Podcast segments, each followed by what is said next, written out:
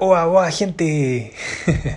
Comenzamos un nuevo shot jurídico denominado contrato de compra-venta. Recuerden que como sustento teórico utilizamos el libro de los profesores Troncoso y Álvarez, Contratos. En esta ocasión hablaremos respecto al precio. Vamos al artículo 1793. 1793 Concepto de compraventa. La compraventa es un contrato en que una de las partes se obliga a dar una cosa y la otra a pagarla en dinero. Aquella se dice vender y esta comprar. El dinero que el comprador da por la cosa vendida se llama precio.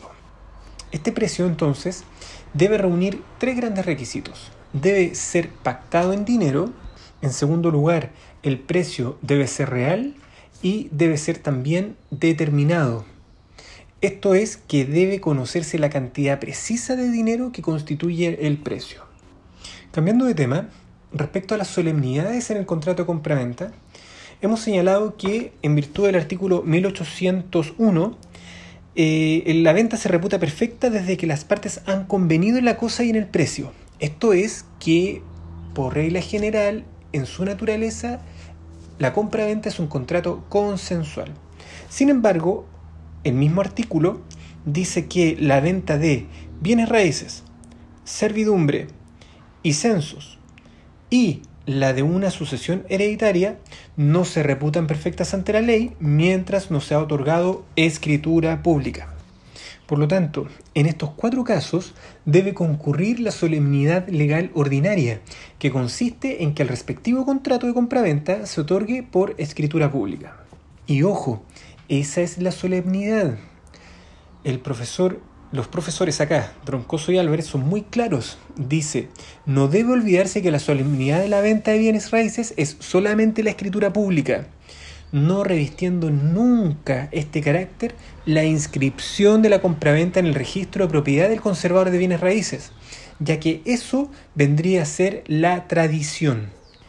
Y tampoco debemos mezclar las solemnidades con las formalidades legales especiales, ya que estas formalidades son establecidas en su mayor parte en atención al estado o calidad de las personas a quienes pertenecen los bienes vendidos. Tales son las ventas de bienes raíces de incapaces que requieren de autorización judicial y el caso de la venta de bienes raíces de una persona sometida a guarda que debe hacerse además en pública subasta. Finalmente, también en virtud del artículo 1802 se puede establecer algún tipo de solemnidad voluntaria convencional. Leamos el artículo.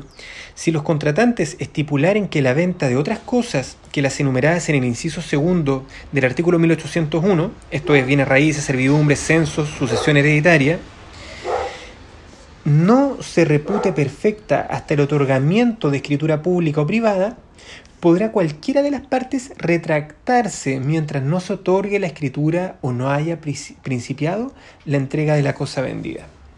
Por lo tanto, no obsta lo anteriormente dicho a que las partes puedan convenir que una venta que es consensual no se repute perfecta mientras no se cumpla con la solemnidad de la escritura pública o la escritura privada.